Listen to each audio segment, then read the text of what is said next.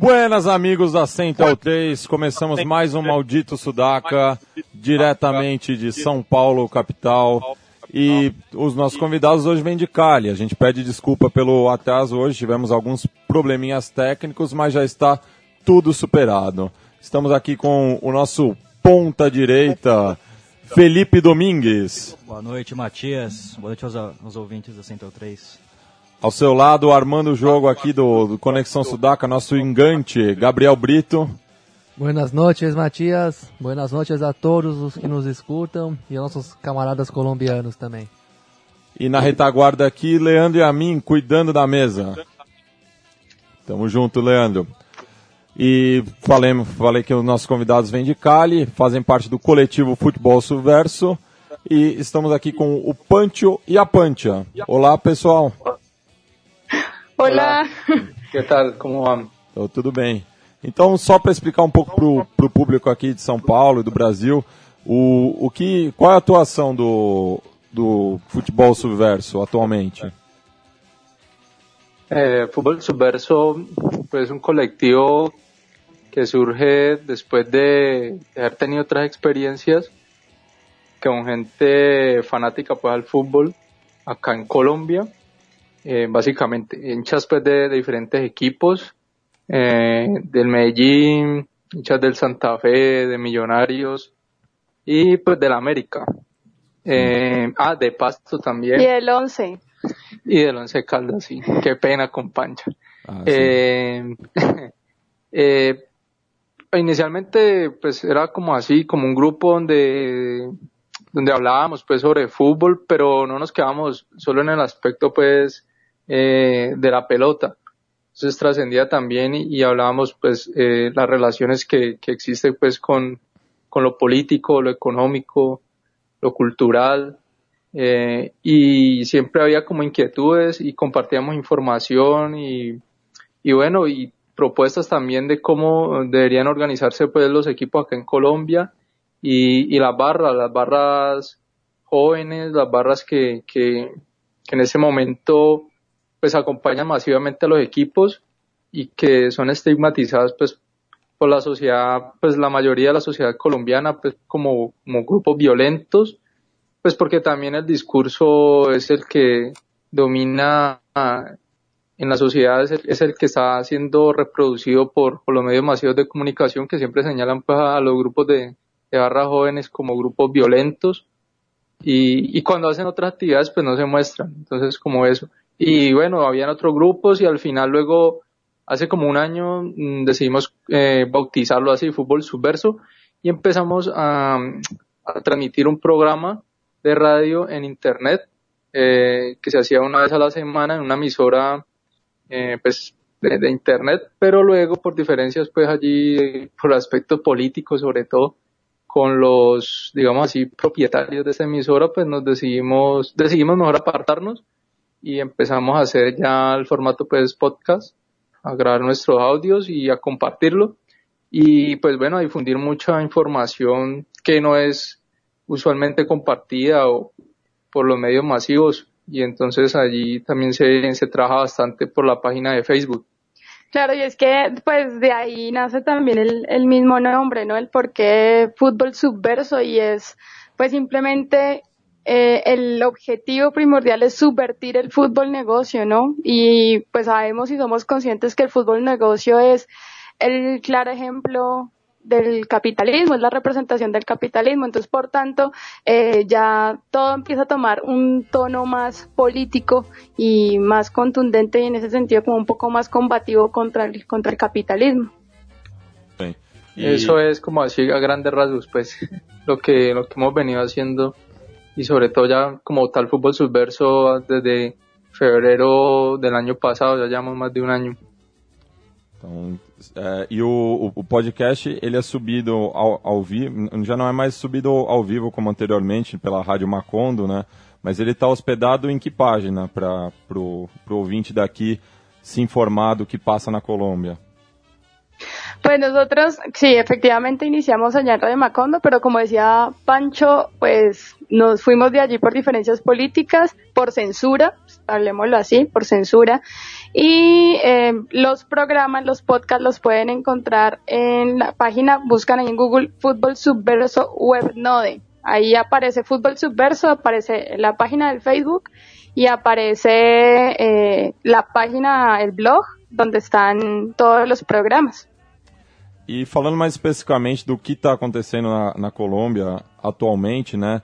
A gente acompanhou muito, eu, eu, eu, particularmente acompanhei muito pela cobertura do Futebol Subverso sobre o paragrário e também a relação de apoio que teve da, das arquibancadas, né? Então explica mais é, aqui para a gente o que foi o paragrário, qual era as suas principais reivindicações, qual, como está a situação dos camponeses na Colômbia.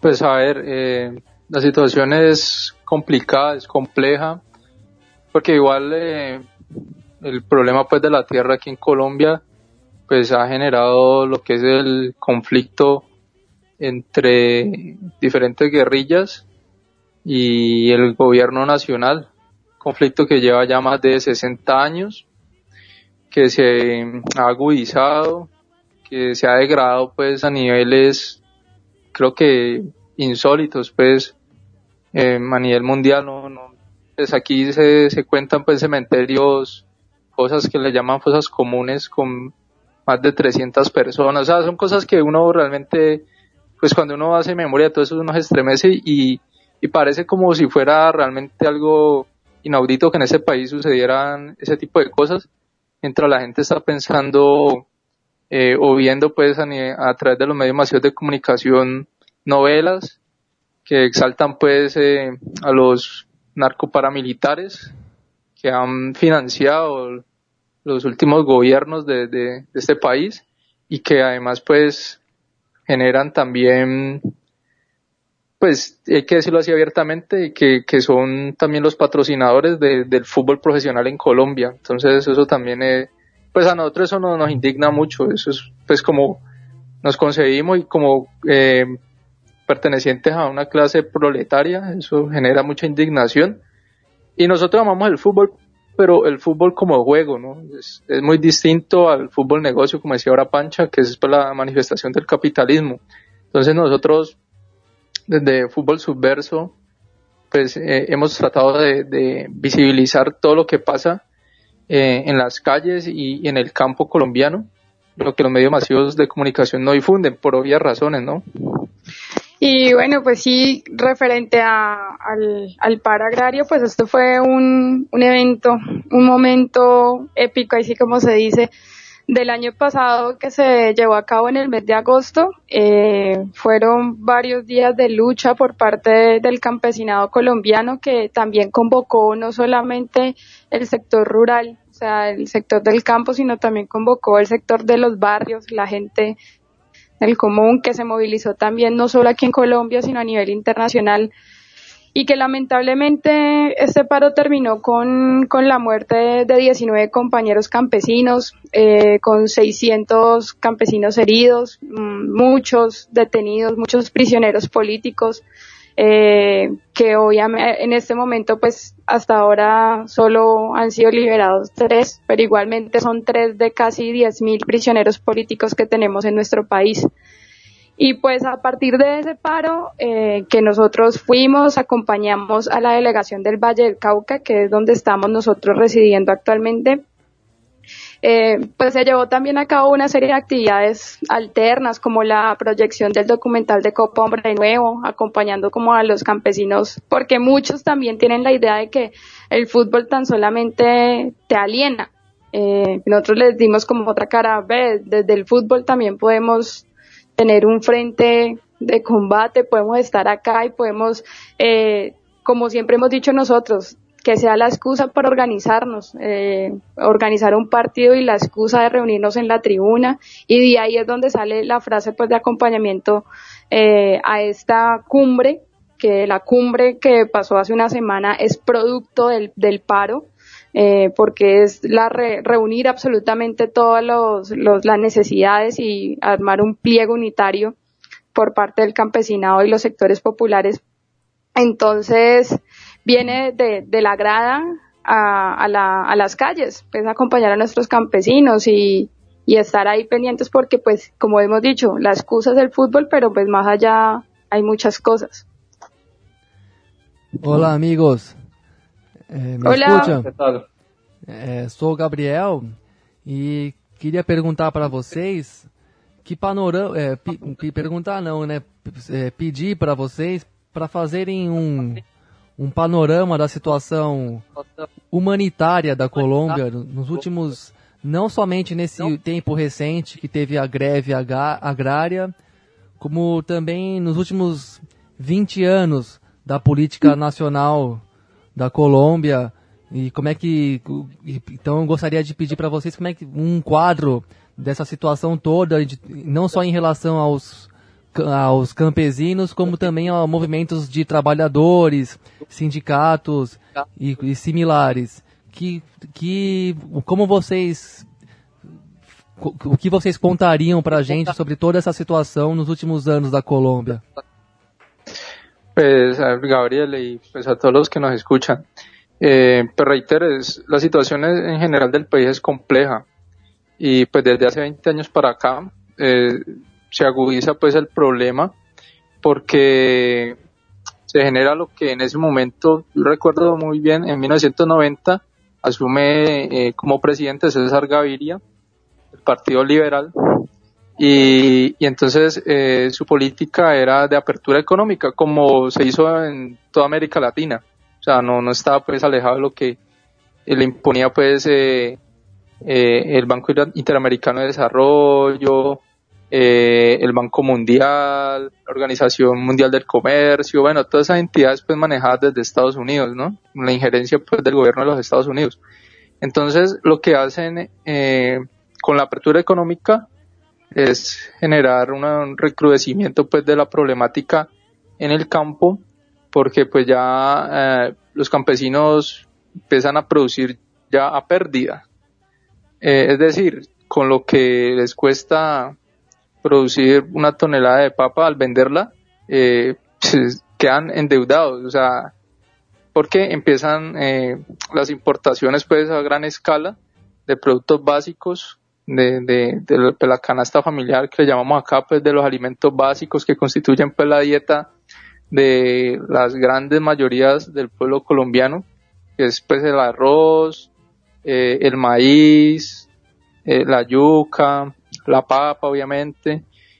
Eh, entonces estos productos empiezan a ser importados de otras partes donde se produce pues a gran escala, eh, con subsidios, pues es el caso pues de Estados Unidos, eh, y entonces Colombia también deja de producir cereales, que son básicos también, y, eso afecta a grandes zonas, que son precisamente las que ahora salen a, exigir que, que bueno, que ya se cansaron de, de estar así, pues llevan así, digamos, más de 100 años, pero que hace 20 años eh, el problema se, se agravó con esa apertura económica y ya están cansados de producir a pérdida, pues, y que, que el gobierno prefiera invertir dinero eh, y, dejar todas las facilidades, por ejemplo, para los grandes inversionistas y sus monocultivos, lo que se conoce como palma de aceite. Por ejemplo, aquí en el Valle del Cauca, pues la caña de azúcar, que es un gran problema allí.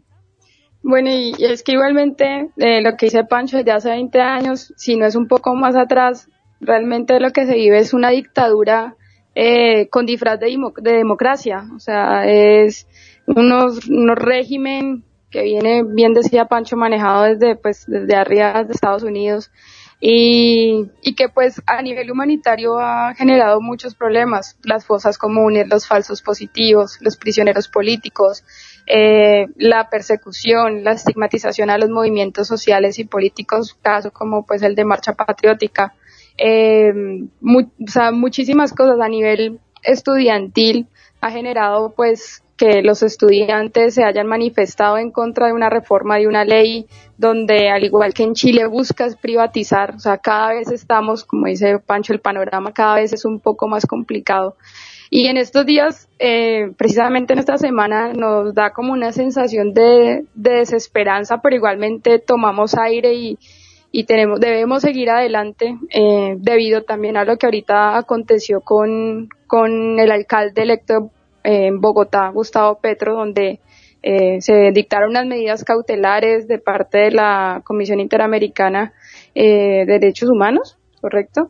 Y finalmente el presidente Santos, que eso es que pues simplemente no, no lo representa uno, ¿no? Pues no las acató y ratificó que pues seguimos viendo una dictadura. Entonces es muy duro, es muy duro porque uno trata de, de, ser fuerte, eh, pero ve que, que la salida a este conflicto, que el gobierno no quiere como asumirlo, ¿no? Porque para ellos aquí no hay guerra civil, no hay conflicto, todo está muy bien. Pues está difícil la salida, ¿no? Es complicada, pero hasta ahí hablábamos y por eso compartíamos en nuestra página eh, una frase del comandante eterno, pues de, de Chávez que decía que aquí no se rinde nadie, aquí no se cansa nadie, rendirse es traición, cansarse es falta de conciencia. El que se cansa de una lucha es que no tiene conciencia por más dificultades que haya en el camino. Entonces, es una voz de aliento como para, para seguir en pie. Sí, y bueno, uno, nos podríamos aquí quedar, yo creo que toda la noche hablando de cifras, simplemente como cifras así generales ya se pues empieza ya a ratificar que en Colombia no hay 4 millones de desplazados, sino ya se llega más o menos a los 5 millones de desplazados, eh, pues cifras así de, la cuestión humanitaria, casi lo que decía ahorita Pancha, casi 10 mil prisioneros políticos, eh, bueno, muertos pues por cientos, ya no millones, llegamos acá, pues uno esas cifras realmente uno ya cada día uno va a ver y, eso aumenta y va encontrando más cifras y más cifras y se pone a indagar uno y, y bueno, y es desolador eso. Pero bueno, aparte de, esas cifras, también encontramos pues que eh, ya casi el 75% de la población ya está habitando en los centros urbanos, o sea que el 25% restante está en, los, las zonas rurales, entonces es más complicado también. Y bueno, y entonces la gente se está viniendo, mejor dicho, a las ciudades y el campo está quedando para quién? Pues para lo que les decíamos ahora, para los inversionistas extranjeros, para llevar a cabo pues sus grandes proyectos mineroenergéticos, sus proyectos agroindustriales y pues lo que nos están dejando es un país con la gente empobrecida y con cada día más deterioro en el medio ambiente, menos elementos naturales, pues porque somos ricos, tenemos una ubicación estratégica y por eso también eh, Estados Unidos pues tiene aquí ubicadas sus bases militares. Se dice que son siete, pero hay más efectivamente aquí, ¿no? Eh, eso es lo que conoce como cifras oficiales, pues, pero aquí uno sabe que eso es, eso es mentira, eso es, eso eso por ahí ya pasaron. Y, bueno, la injerencia es directa, aquí no tenemos soberanía tampoco, entonces, cuando uno habla de todo esto, entonces inmediatamente uno es señalado pues como terrorista, pues como guerrillero. Y bueno, no, pues la cuestión es seguir uno hablando y por eso desde el fútbol, desde ese fútbol subverso, seguimos eh, comunicándole a la gente, tratando de hacerlo también en un lenguaje pues muy, muy, muy cotidiano, pues espontáneo, eh, para que la gente también, que la gente entiende, ¿no? Pero también llegarle con datos que a veces son difíciles después de, uno comunicar porque eh, todos esos datos no lo afectan mucho, no los, los acuden a uno mucho, pero bueno, hay que decirle a la gente qué es lo que está pasando realmente porque pues Caracol, RCN, que es como lo, el canal de la red o Globo allá para ustedes, pues, eh, ellos aquí pues todo lo tapan, ¿no? Entonces, eh, con sus novelas, lo mismo que utilizan allá, la misma estrategia, pues, y el fútbol es utilizado pues como propaganda política. Entonces, por eso también nos, nos, nos, nos sacó mucho, como decimos aquí a la piedra, pues nos, nos dejó muy ofendidos eh, lo que sucedió con el Pío Alderrama y el, y el Picadito por la Paz, que pues ahorita eh, como que hablaremos también de esa parte. Entonces, como, como a grandes rasgos, como eso, ¿no? Y se nos quedan muchas otras cosas, ¿no? Pero sí, es, es, es complejo. Y a partir de esas similitudes también, lo que dice Pancho, por ejemplo, lo que pasó con el pibe, pues uno también se indigna lo que sucedió pues allá con, con ustedes, eh, con lo de Pelé, ¿no? Y la movilización y por eso también nosotros desde acá, desde Colombia, eh, hemos como tratado de, de, desde Fútbol Subverso romper esa barrera de, de, lo que es el lenguaje, porque ese es el temor de la gente como el portugués, pues para, para enterarse qué es lo que está pasando con, con la movida ya en, en contra del mundial, en contra de, de los olímpicos y, y, es eso, es la solidaridad y eso es lo que, ahí sí como dicen lo bonito del fútbol, porque es un internacionalismo a través del fútbol, entonces se empieza a complementar ya otras otras cosas, ¿no? Sim, e curiosamente, vocês citaram o, o Globo, né, fazendo esse, esse paralelo com os meios aí da Colômbia. Curiosamente, é, grande parte disso que vocês falaram, o Globo não veicula, enquanto está com uma campanha é, contra o, o, o, o que está acontecendo na Venezuela, né, contra o, o governo Maduro. E eu queria, é, a minha próxima pergunta seria essa, né, de como está essa relação na, na fronteira entre Colômbia e Venezuela, que sempre foi complicado, mas acho que no momento é, está uma tensão muito grande, certo? Sí, la tensión es grande, porque bueno, es que es el antagonismo entre pues un gobierno pues, socialista, abierto, eh, que responde a las necesidades de los sectores sociales populares, en el caso de Venezuela, contra un gobierno pues de, una oligarquía económica y políticas que responden simplemente al mandato del gobierno de los Estados Unidos y pues al de sus empresas transnacionales que tienen dividido aquí, tienen sus parcelitas pues en Colombia. Eh, y bueno, por ejemplo, eso, pues también lo de, lo de la Drummond, precisamente ahora que, Gabriel preguntaba sobre el sindical, eh, la cuestión de, del sindicalismo acá en Colombia. La Drummond, pues no respeta los pactos, eh, asesina, manda a asesinar a los, a los líderes sindicales, sindicalistas de, de, de, de sus empresas, porque ellos, bueno, hay varias formas, ¿no? La tercerización del empleo, entonces utilizan cooperativas y todo para vincular a, a los empleados y vulneran sus derechos laborales. Bueno, y así, y así por, e, por ese estilo, pero entonces acá, en, concretamente, pues a lo que nos pregunta Matías, en la frontera, también hay algo que es, es, es muy particular y es que la gasolina acá en Colombia es de las más caras del mundo, a pesar de que nosotros aquí tenemos grandes reservas de petróleo, y también se produce pues gasolina y refinería. Misma cosa aquí. Eh, sí, sí. Pero entonces en Venezuela pues sí, eh, el gobierno es consecuente y tiene unos precios bajos, pues lo vende realmente a lo que debe ser, ¿no? Porque pues no está enriqueciendo a las empresas transnacionales. Eh, pues por todo lo que ya eh, se ha hecho, el proceso de nacionalización de las empresas. Entonces, eh, pues desde aquí aprovechan, ¿no? Ahí sí aprovechan eso y, y entonces hay un, gremio que conoce como los pimpineros, allí en toda la parte de, del departamento del norte de Santander, que es la frontera allí como que hay mayor tránsito, ¿no?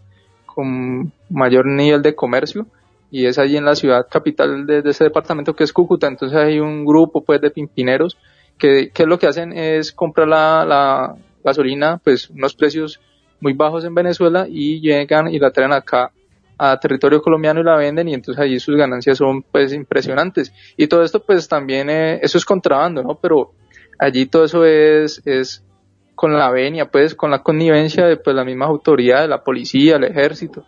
Entonces, eh, cuando hay cierre de frontera, entonces inmediatamente Cúcuta queda colapsada. Y además, muchos, muchos comerciantes van hasta Venezuela para poder comprar productos más baratos y traerlos acá luego y pues obtienen unas ganancias pues inmensas. Igualmente, eh, también podemos anotar desde la parte de, los medios, ¿no? Porque, o sea, somos conscientes, como decía Pancho, Venezuela, un país socialista abierto, abiertamente, eh, pero entonces acá estamos bajo una derecha que criminaliza eso, ¿no? Criminaliza el gobierno bolivariano, criminaliza la revolución bolivariana y por eso eh, a través de todos los medios nos hacen ver como si Venezuela estuviera en llamas y de ahí fue que se nos presentó también la oportunidad de, de entrevistar a un, a un exdirector de corresponsabilidad de Telesur donde daba cinco puntos de, de, de, la situación de Venezuela, ¿no? De realmente qué era lo que pasaba con las guarimbas, qué era lo que sucedía con todo esto y nos da es otra visión y entonces uno se pone a pensar por qué aquí medios como el periódico El, el Espectador eh, saca secciones como que sin sin cómo es que es eh, de los libertad de los medios sin libertad de prensa no hay democracia. Entonces nosotros decimos bueno y si aquí en Colombia los medios oficiales hablan de libertad de prensa ¿por qué Telesur no puede ser vista aquí en Colombia? Entonces uno dice como que a ver, es, es algo ilógico, es algo así como una comparación que, que hacían en estos días en lo que nosotros llamamos Españistán en España con respecto a, a la judicialización de Pablo Hasél, donde le ponían a uno de los periodistas de allá y le decían, eh, hay un rapero venezolano que, que va a ser capturado ahora. Entonces, claro, todo el mundo, oh, sí, es un régimen castrochavista, cuando le dicen, no, error, es España. Entonces, empieza a ver uno todas esas contradicciones y, y pues igualmente, eh, desde acá uno siempre ha estado enviándole el mensaje al, al pueblo venezolano, a los hermanos venezolanos de, de, que hay que seguir metiéndole la ficha y, y, defender todo lo que, lo que se ha hecho, ¿no? Pancho, Pancha, é, gostaria que vocês fizessem um, trouxessem aqui para nossos ouvintes um panorama das eleições presidenciais que, que serão agora em maio, não? Sí. Quedamos como que complicado. Eh, un panorama. Eh, somos conscientes que ningún candidato de la oposición va a llegar, porque igualmente somos conscientes que la maquinaria electoral es movida por las multinacionales, por las transnacionales. Eh, somos conscientes igualmente que lo que pasó ahorita con Petro eh, la ratificación de, o más bien, eh, el no acato de, las medidas cautelares que, dio la, la Corte, eh, es simplemente una movida también electoral por parte de, Juan Manuel Santos eh, y su gana por una reelección. Y son a la vez muchas preguntas porque lo, lo que sí sabemos es que necesitamos, pues aparte de un gobierno que, que garantice una vida digna, es un gobierno que esté también interesado en, en continuar con, con, los diálogos de La Habana. Eh, necesitamos un gobierno que esté eh, interesado en iniciar unos diálogos con, con las otras guerrillas, el ELN, o sea, necesitamos un gobierno que pues nos, nos garantice una vida digna. Entonces, eh, hay momentos donde nos preguntamos, pues, si la vía electoral es la vía, ¿no? Porque sabemos cómo, cómo es que se está moviendo todo. Pues, no sé, Pancho, y quiera aportar algo más de ese vacío que sentimos. eh, sí, no, es, para nosotros es claro que, que, bueno, está Santos moviendo todo, todo su, su equipo y toda su maquinaria para obtener sua reeleição. Só, só, só para o ouvinte saber, Juan Manuel Santos, o atual presidente da, da Colômbia, né, aliado do Uribe, que foi o seu antecessor. Sí, pero ahora están en una disputa, pues el enemigos. poder, ahora son enemigos, ¿ya? O sea, donde, donde Uribe se encuentre con Santos le dan la cara. es que, eh, pues ellos también están fraccionados, ¿no? Pues la derecha también está fraccionada porque eh, el expresidente Álvaro Uribe Vélez eh, sigue defendiendo pues el, el, modelo guerrerista pues eh, donde aquí simplemente se hace lo que él diga y Colombia es manejada pues como una finca pues como una hacienda donde él es el capataz pues y, y él es el único que puede tomar decisiones y el que no le guste pues o lo matan o se tiene que ir así de sencillo y pues Juan Manuel Santos pues ha negociado porque también tienen sus intereses particulares allí y es poder eh, tener pacificado el campo ya y con pacificado puede simplemente tener unas condiciones de seguridad que le permitan a las empresas transnacionales invertir, generar mayor inversión de la que hay aún acá. Entonces ahí es, complicado. Y pues ahora, después de, de estas elecciones al, al, Congreso que acaban de pasar ahorita el, el 9 de marzo, eh, se hizo la consulta del Partido Alianza Verde, que es una alianza precisamente entre un sector que es conocido como progresistas, que es eh, liderado por el de la, que es el, actual alcalde de Bogotá, así le duela pues a la derecha, señor Gustavo Petro, eh, que bueno, nosotros en ciertas cosas uno pues, eh, bueno, le encuentra falencia y todo, pero igual él, ha generado un, bienestar social en Bogotá, ha generado políticas pues que, que ha permitido a los sectores sociales populares eh, mejorar sus condiciones de vida y pues el mismo, el, misma, la misma política de, para el distrito es una Bogotá humana. Ahí ya creo que lo, lo deja resumido todo. Pero bueno, en, en esa consulta interna del, del Partido Alianza Verde, eh, que es lo que les decía, progresistas más, un partido que conoce como el Partido Verde, eh, eh, salió pues electo allí como el candidato único de esta alianza el señor Enrique Peñalosa y casi dos millones de votos. Entonces ahí ya empiezan a, mover sus fichas y a jugarse pues como esa partida ahí estratégica donde empiezan a, a hablarse ya de posibles alianzas entre el Centro Democrático, que es el partido pues liderado por Uribe, el partido de Uribe, eh, que le está haciendo ya pues eh, propuestas para que Enrique Peñalosa ponga otros dos millones de votos y empiecen a disputarle eh, la presidencia a Juan Manuel Santos. Entonces ahí, pues, ¿qué, qué, qué queda allí en el entredicho? O sea, si de llegarse a esa alianza y de llegar a, ganar, pues, el candidato de esta alianza, eh, inmediatamente, eh, por ejemplo, la, la mesa de diálogo en La Habana, inmediatamente ya queda pues se, se, se levanta a mesa y ya hasta ahí llegan los, los diálogos. Entonces eso es gravísimo, empezando por ahí. Y ahí para allá, pues lo que les comento, ¿no? Eh, pues a los que no estamos de acuerdo, pues de ahí para allá uno verá qué hace, ya uno ya sabe qué atenerse entonces en esas condiciones. Igual no hay muchas garantías tampoco ahora, pero en ese caso, pues las pocas que hay, también desaparecerían. O sea, no es pues por uno ser tan alarmista, pero pues hay que ser realista, uno también sabe en qué país vive y uno también sabe a qué se atiene en este país. Entonces, pues es como eso. Y por eso también es el llamado pues a, la gente y no también desde Fútbol Subverso hace eso.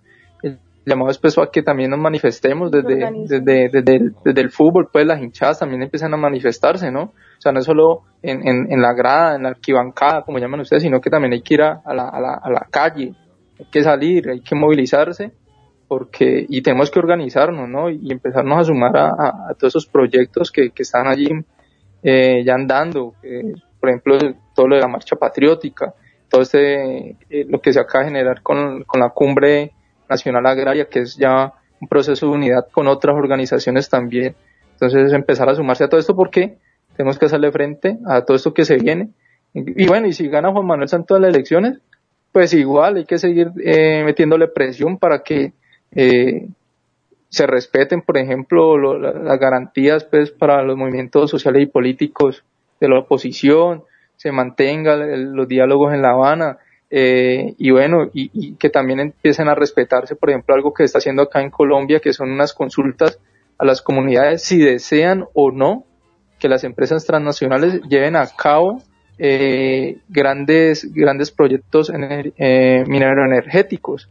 Y, y además, lo más importante también, hay que empezar también, ya, se, ya se empezó con eso, pero hay que continuar y eh, intensificar la movilización solicitando la Asamblea Nacional Constituyente, que es ese espacio donde tenemos que eh, colocar una nueva constitución donde se brinden garantías realmente para que aquí se respeten pues todos los, derechos civiles, políticos, económicos, sociales, culturales, de todos, de todos, porque aquí eh, esos derechos solo existen para una minoría.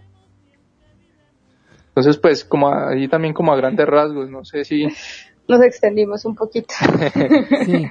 É, bom, pelo que nós entendemos aqui, na opinião de vocês, os diálogos de Havana, eles não eles não avançaram tanto.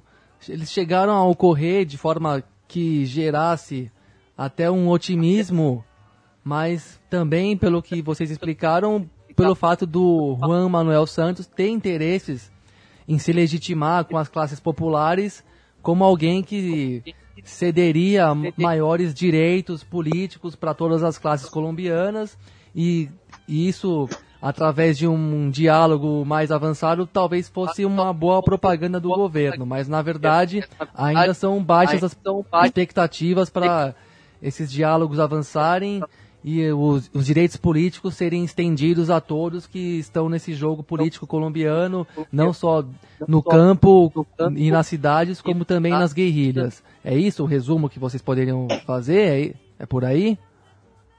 Sim, sim. Perfeito. bom, está bem. E, bom, voltando um pouquinho pro, pro futebol. É, Dale.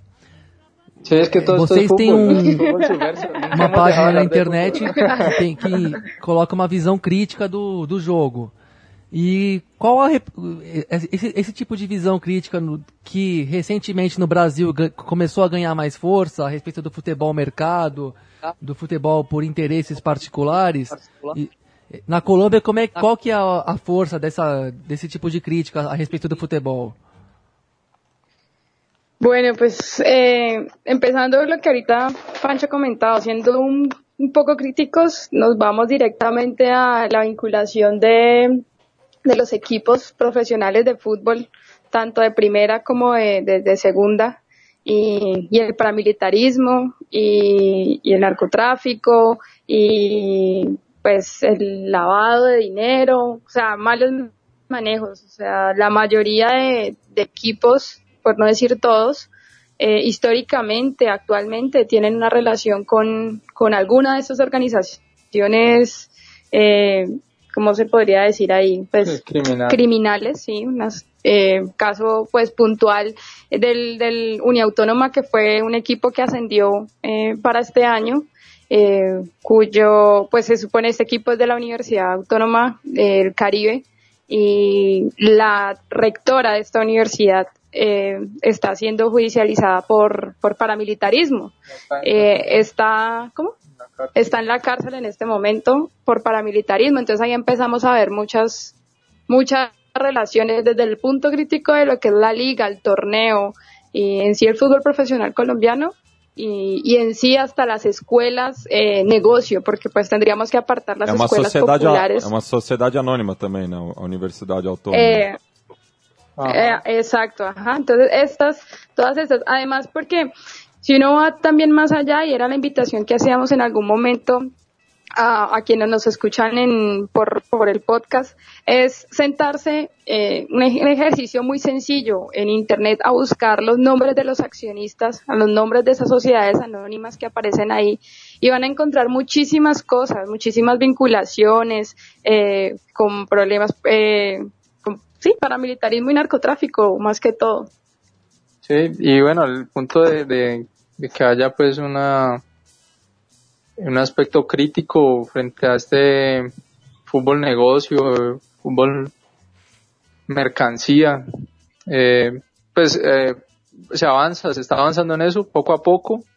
Es un trabajo difícil, pero ya eh, al interior de, de, de barras grandes, pues lo, que conocen es como torcidas, pues eh, hay facciones, o sea, grupos pues dentro de estas barras que se han organizado y que se manifiestan en las tribunas y que también ya empiezan a, a, a salir a las calles y a marchar junto a los campesinos, ya hicieron presencia, por ejemplo, ahorita, eh, pues en el paro hicieron presencia y ahorita ya de forma masiva en la, en la cumbre que se llevó a cabo el fin de semana, ya marcharon, por ejemplo, el, lunes pasado y, ya hay, por ejemplo, es- esa, ese nivel de conciencia y la gente está entendiendo pues que, que hay que luchar también desde ese otro frente, como decía ahora Rato Pancha, desde otro frente que es el, el fútbol, eh, del fútbol pues profesional, ¿no? Precisamente, y, y allí también se está dando la lucha contra el capitalismo, porque eh, pues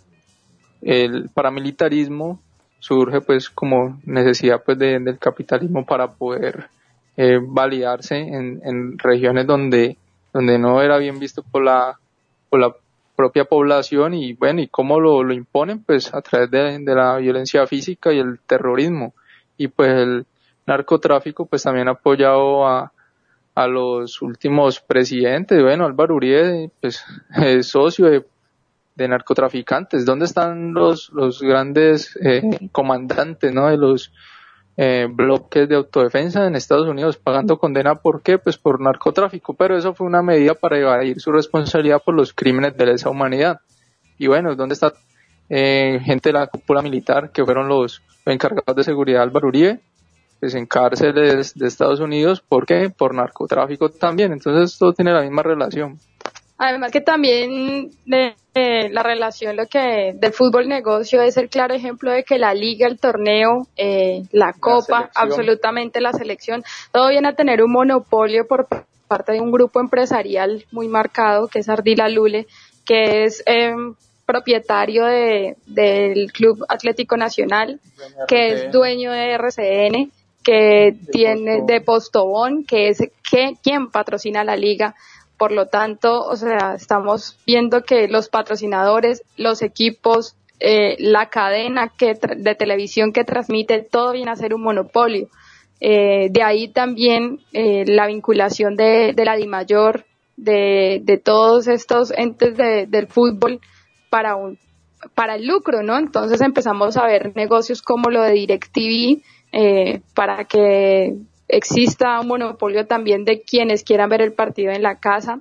Eh, entonces ya deja de pasar, o sea, deja de ser importante que, que el hincha asista, sino más bien que consuma un paquete de televisión ¿cierto? Que aparte consuma una bebida, que consuma eh, todo lo que es la parte de la indumentaria del equipo, que también viene a tener vinculaciones ahí de, de monopolios.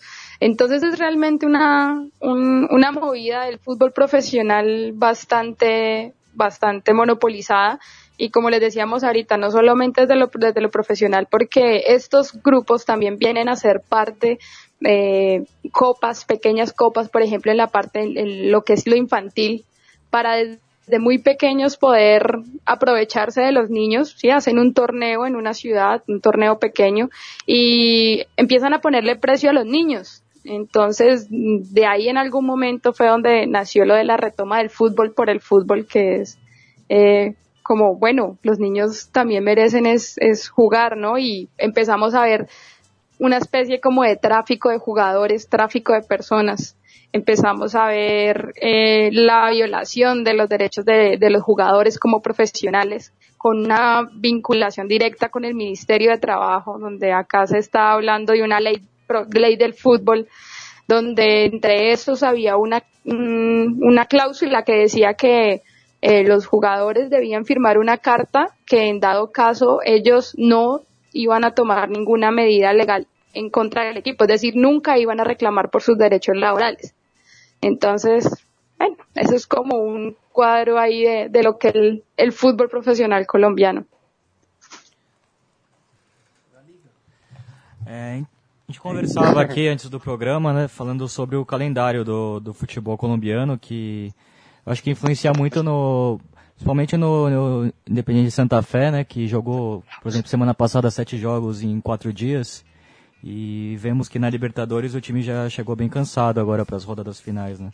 E eu gostaria de saber como foi essa mudança do, no calendário, né? Conversando com uma amiga de Bogotá, Pilar, disse que é algo recente, né? Que essa mudança no calendário colombiano que fez com que os, jogos, os jogos fossem mais apertados.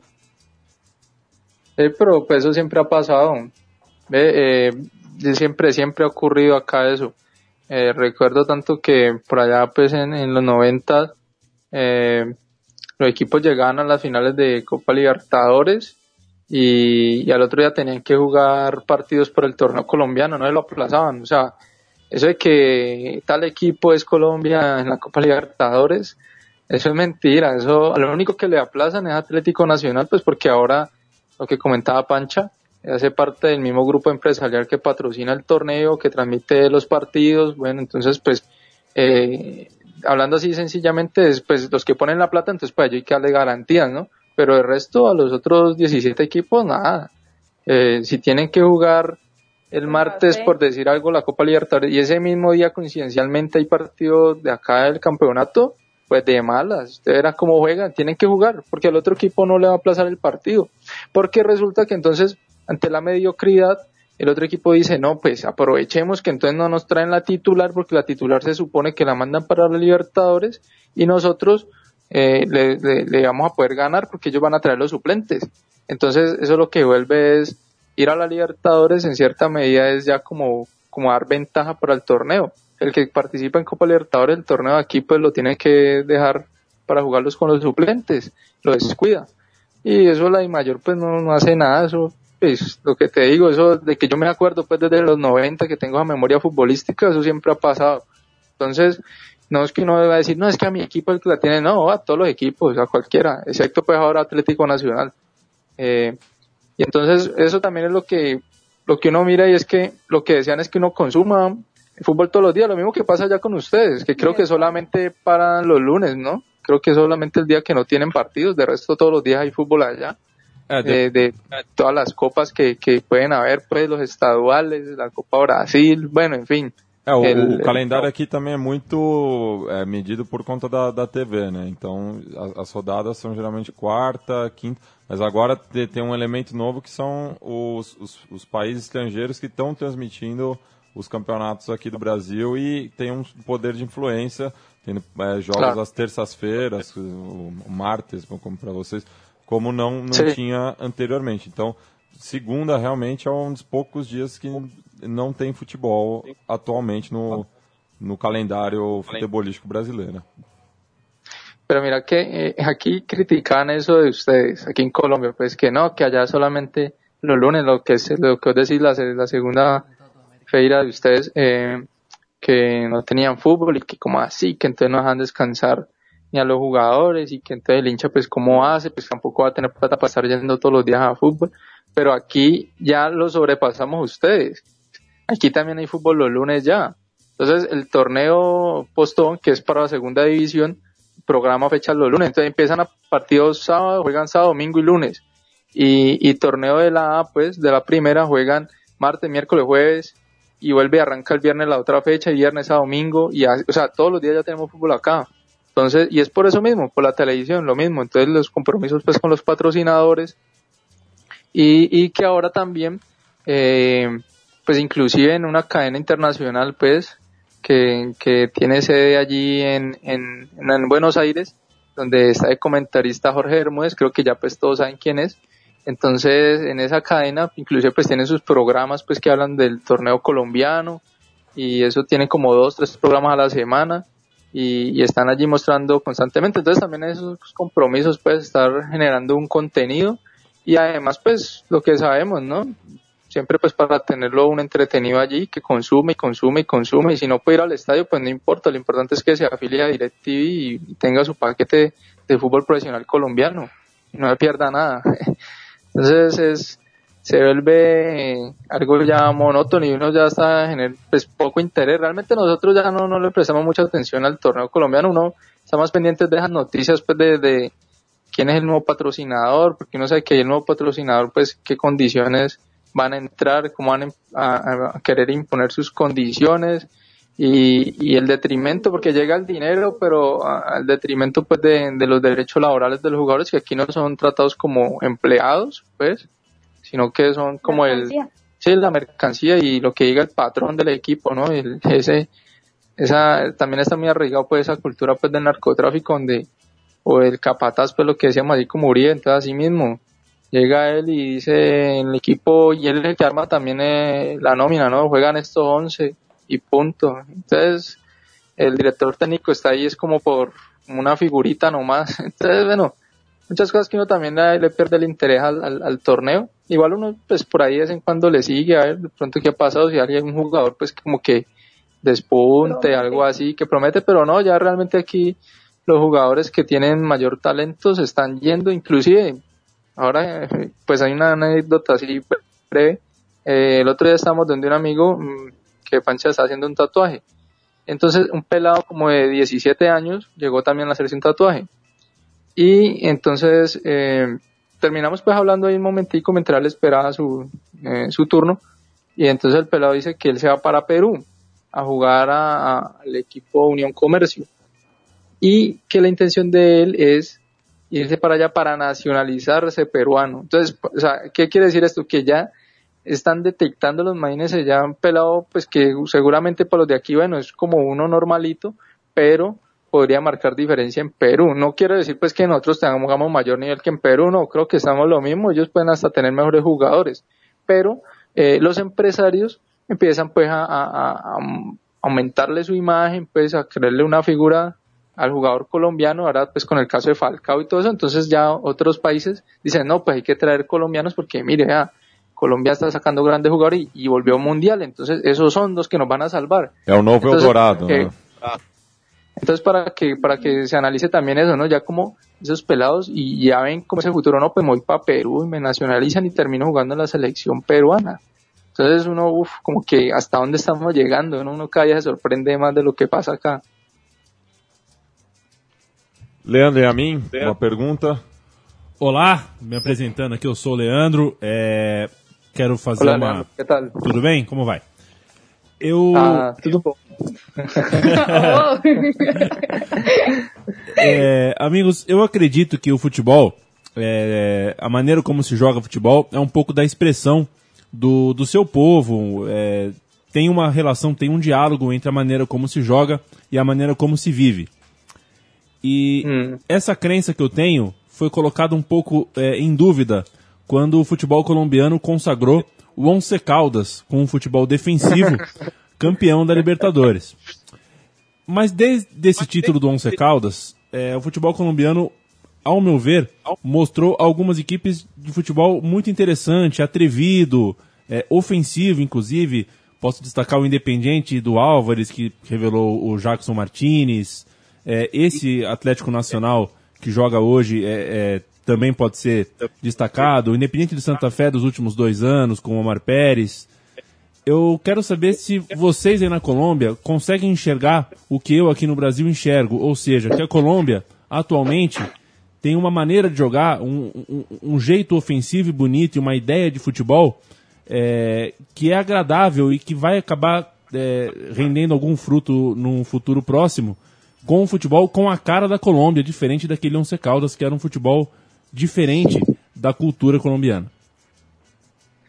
Pues a ver, pues yo creo que para hablar de once, pues, pues sería Pancha, pero yo antes de darle ahí como el, eh, yo creo que en ese momento sí representaba ese once Caldas lo que, lo que era Colombia y creo que eh, eh, era, era, era eso lo que, lo que está yendo en el país. O sea, a ver, me explico. En ese momento el, el presidente era Álvaro Uribe Vélez, ¿ya? Dos años en su gobierno, él empezó en el año 2002. En ese momento eh, lo que se pedía era eso, a la población, que se sacrificara, ¿ya? O sea, lo que se buscaba era un objetivo. ¿Cuál era? Pues supuestamente acabar pues con, con todo lo que fuera eh, oposición a ese modelo neoliberal. Entonces, se buscaba no, no, no, no respetar los derechos, o sea, entiéndase ya haciendo la comparación, la analogía, no jugar bonito, no, no, eso no interesaba. Interesaba un resultado, ¿cuál? Ganar, ¿sí? obtener esa copa, obtener aquí que reconocimiento internacional como un país que, que, que está en desarrollo ya, ¿no? Que puede ya codearse y estar a la altura pues de Alemania, de Francia, de Inglaterra, que precisamente también pues son las potencias a nivel futbolístico, ¿no? Pues coincidencia, ¿no? Qué coincidencia, pues. Entonces, eh, era eso mismo. Entonces, para, para, para mí sí representaba en ese momento. Ahora, eh, que habían jugadores y claro, equipos que jugaban mejor, sí, indiscutible, pero a esos equipos pues no, no, y eso se fue imponiendo, entonces eh, ahora es más lo que se habla pues de la táctica y tal, y, y lo que vos decís de, de como una forma de juego, eso, eso, es la identidad, ¿cierto? Y como esa identidad pues tenemos tan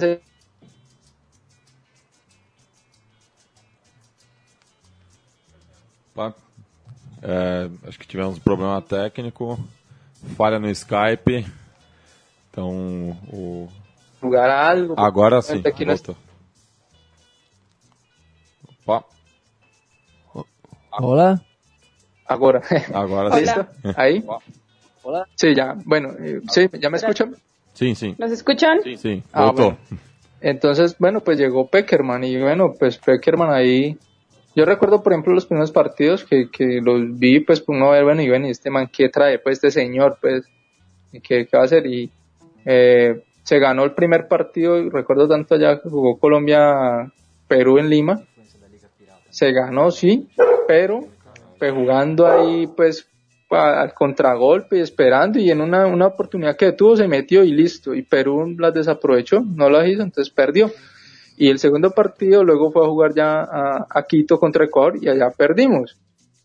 Entonces, eh, luego lo que hizo fue estructurar bien la defensa, tener una defensa allí más o menos sólida y aprovechar pues el gran momento de Falcao pues que está inspirado y todo lo que tocaba lo metía, ¿no? Pues, y, y tenía, uh, le dio la oportunidad también a, a este pelado James Rodríguez, bueno ya venía jugando pero pues ya le dijo, bueno, usted va a ser el número 10, usted le dio la confianza y el pelado pues también quería mostrarse porque quería también llegar al fútbol europeo y tener trascendencia, ¿no? Pasar a otro equipo más grande y pues el pelado la metió ahí, bueno, se enchufaron y se dio. pero ya terminando la eliminatoria, ya Colombia no, o sea, jugó bien unos partidos, pero ya al final de la eliminatoria, por ejemplo, sufrió mucho, ¿no?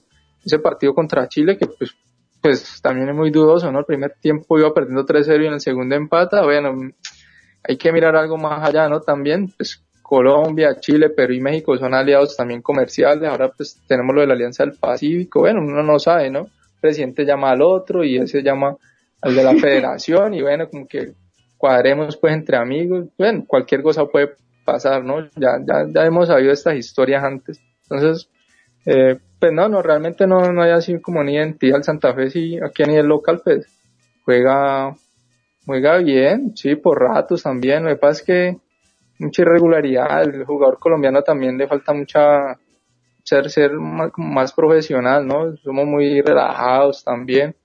Eh, Folclóricos. Pero ahora que decías también algo y que decías que así como se vive, se, se, se juega, de pronto alguien que decía hacía eso, que nosotros lo, lo reconocemos, pues, era el Palomo Zurriaga. Así como vivía, así jugaba, él era así con ese un negro, pues, un, un, preto, como dicen ustedes, era así desparpajado y, y jugaba y, y, se ponía a hacer el caño, pues, y su jugada de lujo, pero cuando decía apretar, entonces aceleraba y nadie lo paraba con esa zancada que tenía, fue impresionante. Y bueno, y por algo también terminó siendo ídolo en, en, en Argentina, ¿no? En un histórico como el Independiente de Avellaneda. Entonces, yo creo que eso sí lo, lo resaltaría, pues, como, así como vivió, jugó. Ahí podremos citar a, a, los a los amigos de a los parceros de la FRAC en Cádiz, ¿no? Y es que el fútbol ya no es lo que era, ¿no? Ahora la liga es una telenovela, o sea, ya el fútbol ahora Odio eterno ¿Dime? fútbol moderno. Sí, exacto. Entonces es eso, el fútbol ya no es como era, ya definitivamente eh, no hay, como decía Pancho, pues una identidad a nivel de, del tipo del juego sino simplemente es la identidad que imponga cada empresario y, y, a lo que sea. O sea, si el empresario dice hay que hacerlo de esta manera porque igual necesitamos, bueno, pues, y es prácticamente también una relación de cómo, de lo laboral, uno aquí como, como, pues sí, como el proletariado, como que igual no me importa lo que sea, saque usted el producto. Entonces, sí, una relación total, pero pues sí, odio eterno al fútbol moderno, definitivamente. Então, Pancho, Pancha, completando um pouco o que falou o Leandro sobre a identidade do futebol colombiano, eu acho que tem uma influência muito do toque de bola argentino, é, graças àquela ida do Di Stefano no Milionários. E eu Pederneira. Vejo, Pederneira. E eu vejo que o, o Peckerman na seleção tem, conseguiu resgatar isso, né? Um time que tem mais toque de bola, que é, com mais identidade mesmo do, resgatando um pouco da identidade colombiana. Eu queria que vocês falassem um pouco sobre esse processo do, da seleção do Peckerman e, e, o que vocês pensam que é, do destino da Colômbia nesse mundial. Bueno, pues de, de Peckerman, pues sí, es, nos puso a trabajar allí. Los. Eh, ¿ah? Digo yo los, porque es que es algo que también hablamos aquí al interior y es que pues la en mi caso, pues la selección Colombia no me representa desde el mismo hecho de que es una selección nacional que está siendo patrocinada por Pacific Rubiales, una de las transnacionales que más ha afectado al país, entonces por eso le digo los representa. sí, puso a, a trabajar allí a, a, a, los jugadores que le había detectado que eran como lo, los fundamentales pues allí, además que coincidencialmente los que necesitaban pues también vender o cambiar de equipo. Opa. Caiu mais uma vez, conexão de Cali. É... Como, Opa, como voltou. que por... Ah? Não, não, tava, a gente não estava escutando essa, essa última frase. se lo, convocaron pues para la parte final de la eliminatoria. Pues que digamos qué méritos tenía no pues jugar en nacional. Y, lo que dicen es que pues eh, su empresario es el, el, yerno de Peckerman. Entonces ahí el negocio pues ese era el mérito. El mérito es para que el yerno de Peckerman se haga unos pesos Peckerman le ayudó pues para que la hija de Peckerman también viva bien no pues cómo va a querer que su vida esté mal entonces le ayuda ahí al yerno pero bueno, eso es, es eso, eso, es lo que pasa acá. Ustedes dirán, bueno, pero Pues sí, pero jugarán bien o algo. Sí, algunos jugadores juegan bien. Lo que pasa es que en esas selecciones eh, a veces no llegan a los mejores. Llegan es al que tiene el mejor empresario. El que el empresario tiene amistad pues con el director técnico, con el seleccionador nacional. Entonces ahí uno pues no, no se siente representado también por, por el equipo, lo que decía Pancha ahora. Y más sabiendo ahora pues los patrocinadores que tiene esa selección, que son los mismos que patrocinan la guerra en el país, que son los mismos que patrocinan pues el asesinato de sindicalistas, de campesinos, de, de todo el que está en contra pues de, de del gobierno nacional. Entonces ahí es complicado, pero remitiendo pues hacia el punto del fútbol pues como tal, así a la pelota, eh, ya para el mundial, pues no sé, de pronto eh, les ayudan, les ayudan y, y, y, y, van a llegar de pronto, no sé, que de pronto hasta cuartos de final podría ser con una ayudita, ¿no? Pues todo es posible.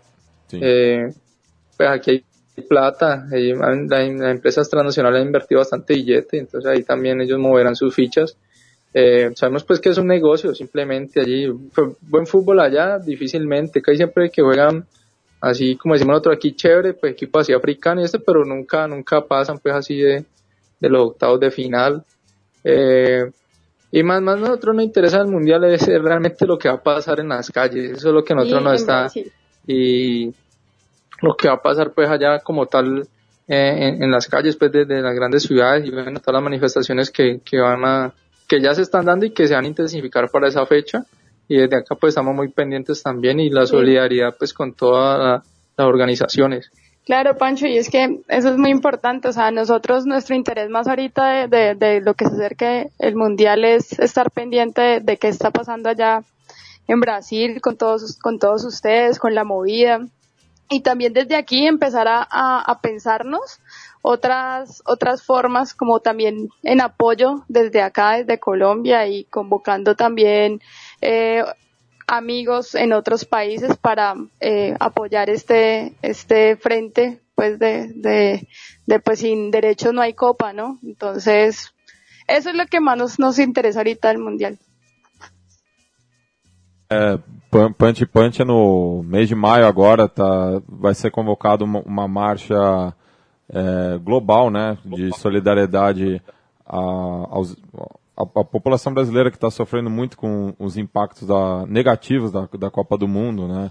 É, coisas que imaginam que devam ter chegado é, na Colômbia justamente por conta das grandes mobilizações que tiveram no passado, que tinham um foco específico, mas se ampliaram em várias outras questões da, que a sociedade brasileira está passando por conta dos mega eventos. Então, a partir do mês de maio, vai começar a intensificar essa campanha global é, de luta, não contra o, o, o, Mundial especificamente, mas contra a, a parte podre do, do, do Mundial, né? sobre o, o, negócio. O povo brasileiro é apaixonado pelo futebol, ele não se opõe contra a Copa do Mundo, mas se opõe à, à sujeira que está acontecendo. Né? A la FIFA, não? La, la, porque, la, la, la, sí, no, eso es Até porque eh, pues, a gente já é, realizou. É claro. É, claro que não é em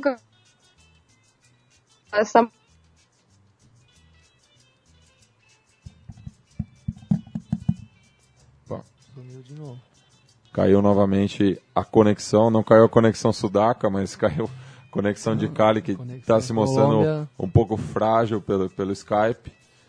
É... Vamos criticar aqui no feedback depois do programa, podem ficar tranquilos.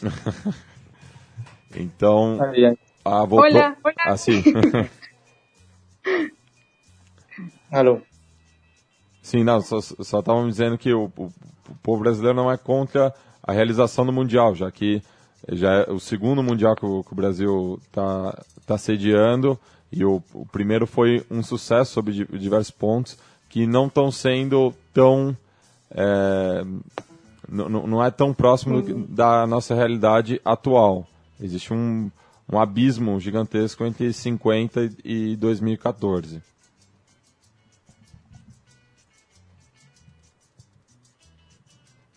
Bueno, agora parece que se foi de vez. É, voltou. Volta. Vocês... Volvimos. Ah, bueno. Cons conseguiram me escutar esse, esse último trecho?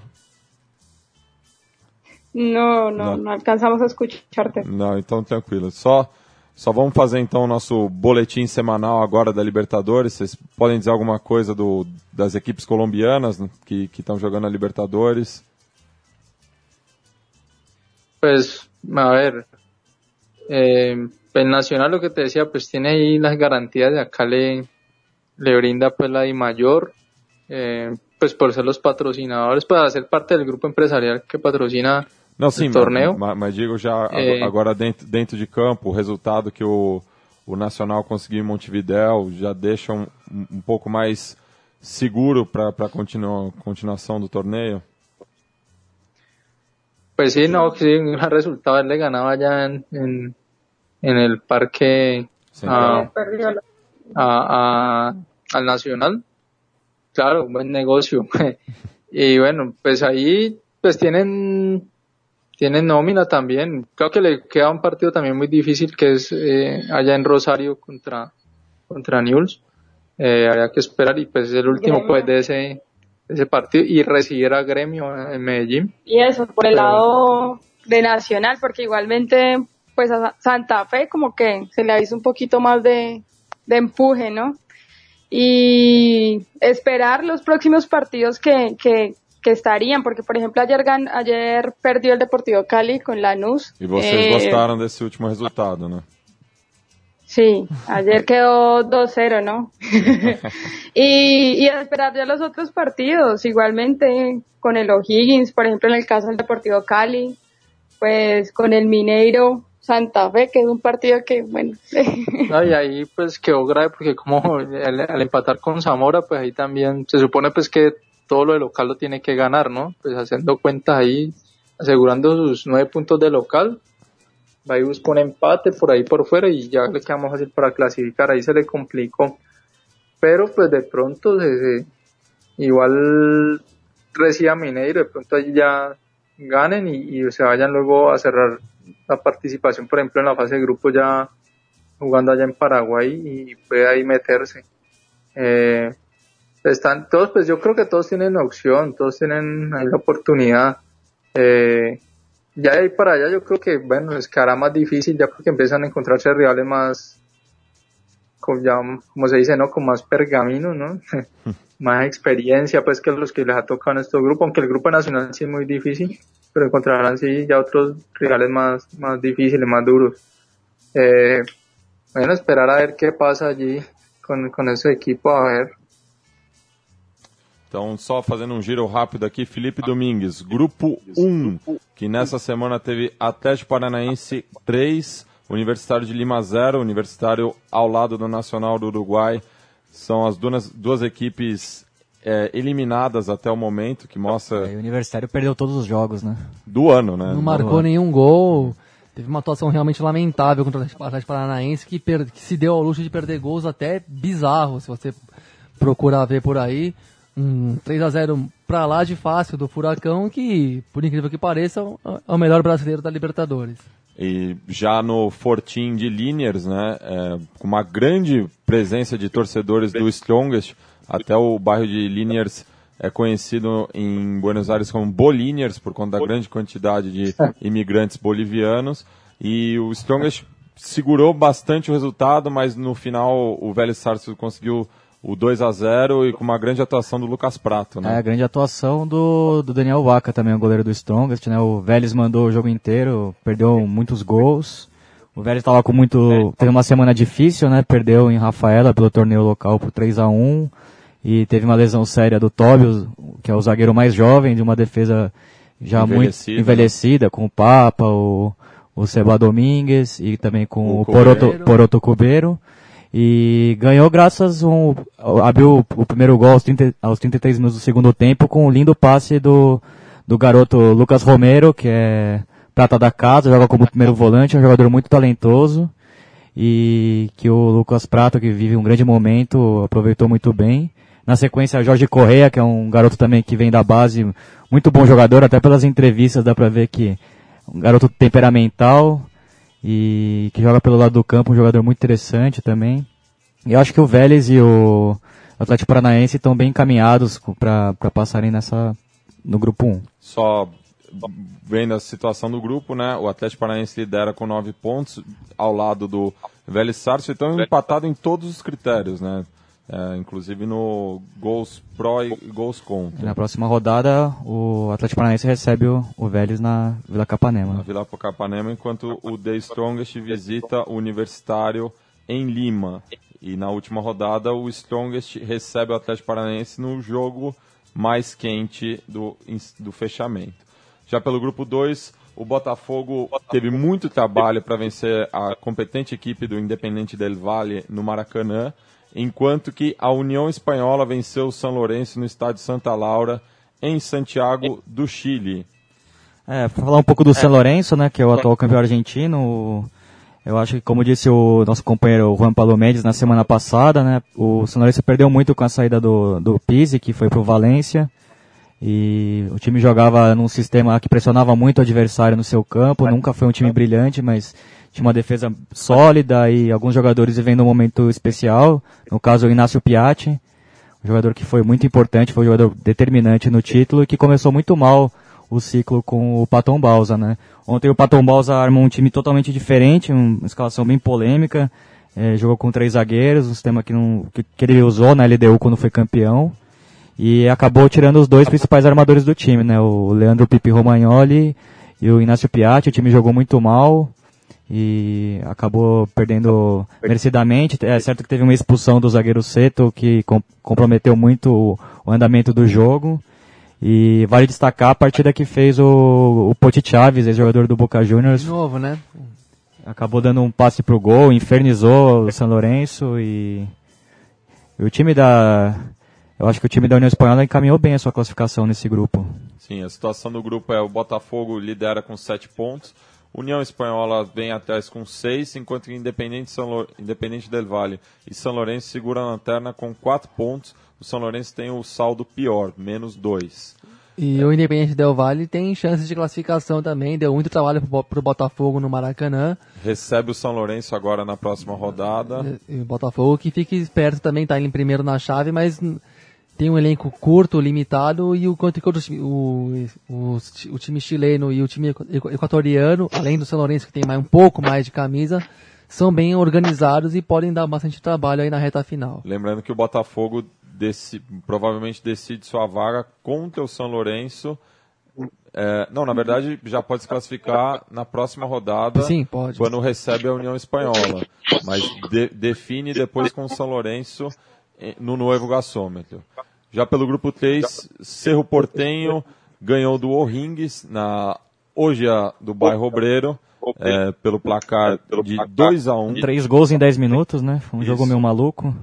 É, o, que, o que mostra a intensidade desse grupo 3, que também teve, como já os nossos companheiros calhenos disseram, a vitória do Lanús sobre o Deportivo Também Cali. com dois gols em cinco minutos, né?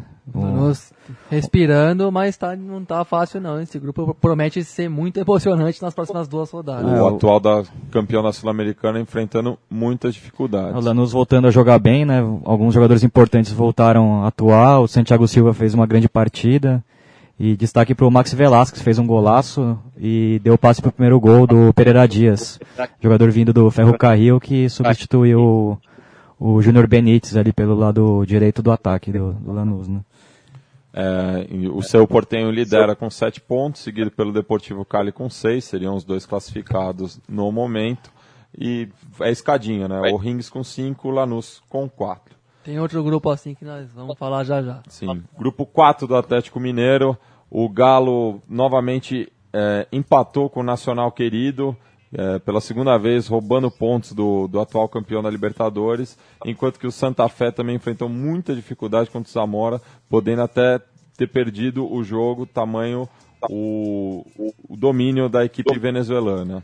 É, resultados, digamos que surpreendentes, né? Porque o Atlético Mineiro, a gente já tinha dito aqui no programa, nos programas anteriores que não vinha jogando bem, conseguiu sete pontos nos, nos, primeiros três jogos sem fazer um grande futebol, o que já era um grande lucro, e agora começou a, também a sofrer um pouquinho, até com justiça. Mais um jogo é, opaco, não muito interessante da equipe mineira, atual campeão. O time com o Paulo Autuori parece que não anda muito ainda, perdeu aquela, aquela dinâmica frenética até do, do time do Cuca, que era muita liga, ligação direta, mas, mas, era uma ligação direta que tinha, que tinha fundamento, digamos assim, né? Tinha ponteiros muito rápidos pelo, com o Tardelli e o Bernard pelos lados, e era um time muito que dependia bastante do jogo e dos lançamentos, mas que pegava, pegava muita segunda bola e fazia o jogo andar rápido. Nesse caso não está rolando muito nesse ano.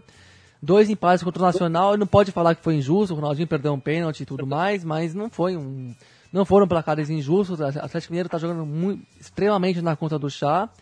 E é para ficar esperto, tá? A classificação continua encaminhada, mas o futebol do Galo Mineiro, atual campeão, continua também estranho, bem abaixo do que vinha sendo.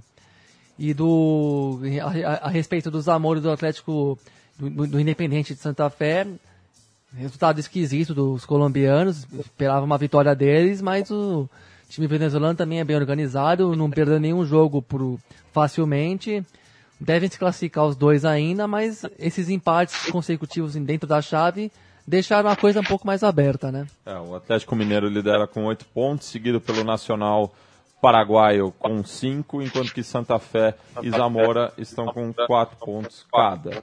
Grupo 5 talvez seja a grande surpresa dessa Libertadores, já que a gente vê na zona de classificação a Universidade de Chile e o Defensor do Uruguai. E tem me agradado muito é, essa equipe uruguaia, se tornou um programa familiar na casa dos meus pais. Tô, eu e ele a gente está se entusiasmando muito com o desempenho do, do quadro do Parque Rodó, principalmente o, os seus jovens, né, o Felipe Gedós, que a gente já elogiou muito aqui no programa, o De Arrasqueta.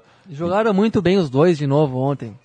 Sem dúvida alguma. Tiveram Foi muito, um jogão de bola. Tiveram muita inteligência quando tudo parecia perdido para a equipe violeta. É, eles tiveram paciência e conseguiram construir esse resultado que deixa o defensor numa condição privilegiada, né? já que depende só de si para encaminhar a classificação. E o Cruzeiro, muito esquisito, né? Você falou da paciência do defensor, do quadro violeta, e enquanto que o Cruzeiro fez, abriu 2 a 0 o gol do Júlio Batista no comecinho do segundo tempo parecia matar o jogo. Quando já o... tinha um expulso para cada lado, Não, né? Sim, devido à confusão a entre o a, Newton. A confusão entre o Newton, o Newton e o jogador uruguaio, não me recordo Malvino, o zagueiro. Malvino, exatamente, foram expulsos no lance que antecedeu o, o, gol de falta do Everton Ribeiro. Um golaço, por sinal. Um belo gol de falta. E aí o Cruzeiro deu sorte até, até de, de ir para o vestiário com a vantagem no placar, voltou bem, aproveitando isso, explorou um contra-ataque com o Júlio Batista, que fez um bom jogo, abriu 2 a 0 Jogou como centroavante, né? Lugar do Marcelo Moreno. E uma decisão acertada do Marcelo Oliveira.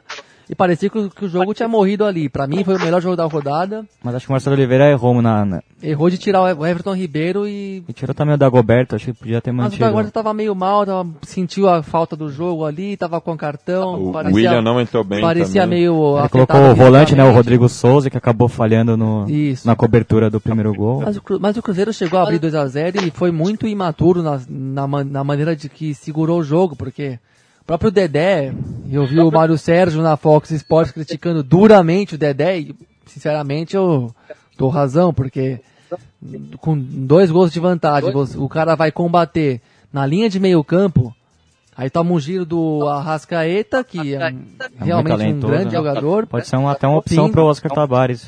Ouvi falar que o Chelsea está de olho nele já. O Galatasaray né? já. É, o Galatasaray também está sondando. É... Não, já, já parece que fechou. O Chelsea é sobre o Felipe G2 brasileiro. E o. Enfim, o Dedé saiu para fazer um combate na linha de meio campo tomou o giro e na jogada o Rascaeta enfiou a bola pro Felipe G12, que, que ganhou no corpo do volante cruzeirense e diminuiu o placar. E quando o Cruzeiro parecia ganhar o jogo, conseguiu tomar o empate também. Foi um resultado para lá de esquisito do Cruzeiro, que foi muito mal no segundo tempo, chegou a ter um placar confortável e manteve-se aberto, saindo para o ataque, com, marcando estranhamente com os zagueiros dando, especialmente o Dedé marcando, dando combate na, quase na intermediária linha de frente. No segundo gol, o mesmo erro do Dedé, impressionante. Ele foi na frente de novo marcar a jogada, de novo o Arrascaeta enfiou a bola por trás da zaga e saiu-se um Ah, o time de perdeu um pouco a intensidade que tinha no brasileiro de pressionar o adversário no campo. Era um time também que era mais compacto. Parece que agora o time perdeu um pouco aquela o efeito daquele 4-2-3-1 que era muito intenso, muita troca de posição do, do quarteto de ataque. E eu acho que o Cruzeiro agora se complicou. Vai ter que vai ter uma final em, em Santiago contra a Laú. E uma combinação de resultados já pode eliminar o Cruzeiro na próxima rodada. É, no grupo 6, o temido grupo da morte, o Nacional foi a primeira vítima. O Nacional do Uruguai foi a primeira vítima, já que o Nacional de Medellín venceu ele, como já, havíamos dito. Com um time alternativo, né? O Peluso botou um time alternativo com, Sim, com já- muitos garotos, Já né? tinha abandonado na, na rodada anterior, semana passada, enquanto que Grêmio e News fizeram a partida da rodada, né? Que todas as atenções estavam voltadas e o gol do Rodolfo acabou eliminando o clube uruguaio da competição e que segue com o Grêmio com oito pontos, Nacional de Medellín com sete, News Old Boys com cinco e o Nacional com apenas um ponto depois da- sua visita a Medellín. É, o jogo que o Grêmio, assim como no, em Porto Alegre, com uma postura bem defensiva, né? O, o Anderson Moreira até mudou o esquema tático, armou ali um 4-4-1 com o Riveiros numa posição diferente, cobrindo a subida do Milton Casco, do lateral esquerdo do Nils.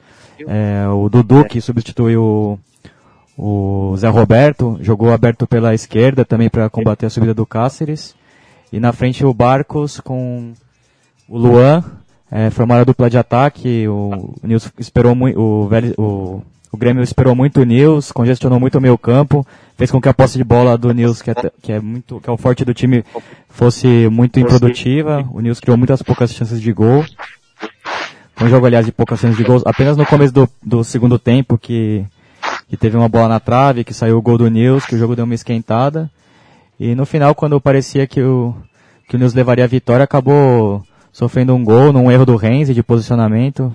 A defesa saiu, o Renzi acabou faz- ficando ali na, dando condição pro Rodolfo, uma jogada muito bizarra, né? Um cruzamento do Barcos e, e gol do Rodolfo e o Grêmio acho que ficou numa condição muito boa para classificar e o Nils muito complicado agora. Vai ter que buscar contra o Nacional de, de Medellín Foi um pecado mesmo esse gol que o Nil sofreu, sem nada contra o Grêmio. Pelo contrário, o Grêmio realmente é é o melhor time dessa chave. Também teve seus, mere... teve, te- teve seus méritos também. E foi um jogão de bola. Esses Nils e Grêmio, esse confronto, acho que, como disse o É, pra meu amigo gosta- Felipe aqui em off, anteriormente ao programa, foi o jogo que mais teve cara de mata-mata mesmo dessa Libertadores. Os dois times se enfrentando de maneira muito renhida, vamos dizer assim. Os dois times muito com a faca nos dentes, jogando decisão já, muito bem organizados. O, gosto muito do trabalho do Anderson Moreira, acho que é um técnico muito interessante que surgiu aqui no Brasil. E o Nilson de Boys também muito bem treinado, jogou bem, acho que até mereceu um pouquinho mais que o Grêmio o resultado, deu duas bolas na trave, criou chances, mas o Grêmio também teve, os- teve os seus pontos positivos. É, méritos não táticos, só, né? Não só pelo gol no finalzinho, como também porque, por ter tentado buscar o jogo e os gols o tempo todo também. Que às vezes a, a dificuldade do jogo não permite que você crie muitas chances, mas o, o Grêmio no segundo tempo também tomou bolas na trave, mas tam, assustou a equipe rosarina. O resultado reflete o, o- o equilíbrio entre os dois times nos dois jogos, né? Eu acho que esse jogo, esse grupo também ainda vai ter rodadas finais bastante palpitantes aí para nós a conferirmos. Já no grupo 7, o Flamengo, o, o, o, o- o atual campeão da Copa do Brasil, depois de duas rodadas muito ruins diante do Bolívar, acabou ressuscitando a equipe boliviana, que ultrapassou na, na, zona, na, na tabela, enquanto que Leão e Emelec seguem na zona de classificação com, após a vitória da equipe mexicana, que recebeu os elétricos no México. Felipe Domingues. Bom, falar um pouco do Flamengo, né? É um, um jogo atípico ali, um gol logo de começo. Já é difícil jogar em La Paz, ainda mais tomando um gol logo no começo. Falha do, do garoto Samir, que escorregou. E o ex-corintiano Juan Carlos Arce acabou convertendo o, gol. É interessante falar um pouco do Bolívar, né, do que aconteceu. O Bolívar vinha muito mal no torneio local e foi buscar um, um ídolo do futebol boliviano, né, que é o Xavier Ascargota, que foi o, único- foi o treinador que levou a Bolívia é, ao Mundial de 94. Mas que teve uma passagem ruim né, nessas últimas eliminatórias, né? É, mas ele acabou dando um novo padrão, uma mudança tática no, no time do Bolívar, arran conseguiu arrancar o empate no Maracanã, no New Maracanã, e jogando em La Paz foi bem superior, um time que joga no, no 3-4-2-1, como eu falei com o Arce, também tem outros jogadores espanhóis interessantes, o Juani Callejon e o Cap de Vila, não é aquele que campeão do mundo, mas e o uruguaio Ferreira também, que foi, acabou sofrendo o pênalti. E o Cornejo Arce também, de boa, de boa lembrança para os corintianos, né? Ponia huevo. Sim, mas a, o problema é que ele jogou na, na temporada errada, né? Então a lembrança da, daquele ano é realmente das mais lamentáveis possíveis, né? Mas eu parabenizo o Bolívar pela sua primeira Inclusive, fase pra lá de aguerrida. Inclusive foi dele o, o, o gol da vitória, né? De Foi nele de, o gol da vitória de pênalti. E a falha do Samir, né? Que parece ter carregado uma maldição de outro flamenguista de coração, que é o Juan, um grande zagueiro do futebol brasileiro, que naquele jogo com a Bolívia, quando o Brasil passava um grande apuro em 2001 para se classificar para a Copa do Mundo, o Juan escorregou num lance similar, que saiu um gol da Bolívia contra o Brasil nas, nas eliminatórias, o jogo foi 3 para a Bolívia, e talvez tenha sido nesse jogo que o Juan, grande zagueiro, perdeu a vaga na Copa de 2002, né? Ele jogou, ele jogou as Copas de 2006 e 2010 e também mais no 2002, quando o Brasil foi campeão, ele ficou de fora e talvez esse jogo em La Paz tenha custado caro ao zagueiro revelado pelo, pelas categorias de base do rubro-negro carioca. E o Samir, infelizmente, pro lado rubro-negro, é, lembrou muito esse momento do Juan. E são dois. O Juan é um grande zagueiro, tem uma carreira brilhante, e acho que o Samir também, ape- apesar desse erro, também vai, vai trilhar uma carreira de, de um bom zagueiro aí. Bom, queria falar um pouco também do outro jogo da chave, né, do Leão e Emelec, que era um jogo importantíssimo, era uma, praticamente uma final para os dois times. E queria falar um pouco do, do time do Leão, né, que eu acho que eu- do que eu vi aqui é o time mais interessante, que dá mais gosto de ver jogar. O Gustavo Matos é um treinador muito ofensivo. É, o time joga num 4-4-2, vamos assim dizer, mas com apenas um volante de marcação, né, que é o Juan Vasquez, que acabou convertendo o segundo gol de pênalti. Um jogo onde o Teve um erro muito grave da arbitragem, que anulou um, gol legítimo do Emelec e do Stracoalurce, logo no começo do jogo. E, mas logo depois o Leão já botou bola no chão, que é ao seu estilo, com aquele, com dois jogadores da seleção, né, o Luiz Montes e o Gullit Penha. Também tem um lateral esquerdo muito interessante, o Edwin Hernandes, que faz uma boa sociedade ali pela, pelo lado esquerdo com o Elias Hernandes. O gol saiu por ali, num cruzamento dele que o, o uruguaio centroavante Matias Britos converteu. Equipe treinada pelo Gustavo Matossas. Gustavo também, Matossas. Que, que teve passagem pelo São Paulo como jogador. No final do primeiro tempo teve uma expulsão, uma entrada duríssima do, do volante Lastra. Lastra. Do Lastra no, no Vasquez. E aí abriu totalmente o jogo, né? No segundo tempo o, o Leão, como já de costume, poderia ter matado o jogo, perdeu três chances de gol claras. O Bozelli não estava numa noite feliz. Novamente. Perdeu um gol incrível sem goleiro. E, mas logo depois vieram os gols, né? Primeiro o pênalti com o Vasquez e quem terminou, encerrou a. fez o terceiro gol foi o, o Gullit Penha. E quem pode se despedir também na próxima fase é o Penharol, que apesar da vitória do Arsenal de Sarandi, dependendo, vai visitar o Santos Laguna no México. E se o Arsenal eh, pontuar, fica muito difícil a situação para o quadro carboneiro. Falando um pouco da partida do Centenário, Felipe. É, o. Diferente do Nacional, né? O Penharol foi com, com a sua força máxima, né? O. O Fossati armou o time num 3-4-1-2, né? mas o time não conseguiu jogar bem no primeiro tempo. O Arsenal é um time difícil, um time que espera muito, com duas linhas de quatro.